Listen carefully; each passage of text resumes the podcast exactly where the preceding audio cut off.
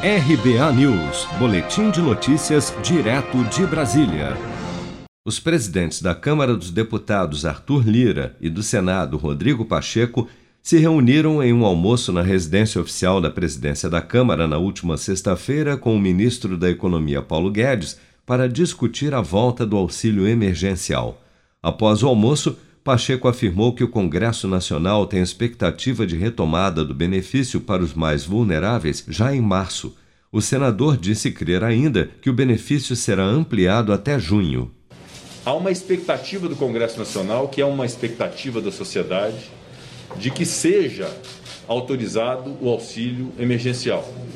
A nossa expectativa é, naturalmente, que haja um auxílio que seja suficiente para poder alcançar o maior número de pessoas, com a responsabilidade fiscal que é preciso se ter no Brasil, isso é evidente que nós precisamos ter essa observância fiscal.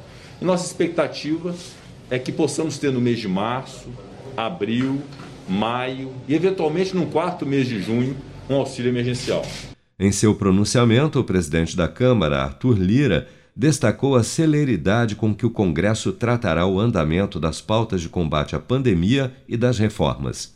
E o mais rápido possível, para que nós tenhamos tranquilidade no Brasil de enfrentarmos o problema da vacinação, da pauta econômica e da pauta social, são as três que preocupam o governo, o Congresso nesse momento, serão tratadas com a maior rapidez possível, com transparência adequada, clara e com maior esforço da Câmara e do Senado para que a gente possa perpassar esse momento e dar garantia aos mais vulneráveis, conseguir alongar as filas de vacinação o mais rápido possível, com medidas legislativas que facilitem o trâmite das agências e das vacinas na Anvisa e, consequentemente, dar uma estabilidade é, econômica e previsível ao Brasil com relação às suas reformas.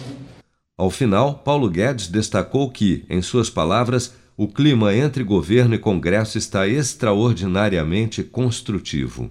Nós avançamos bastante exatamente no que foi dito aqui.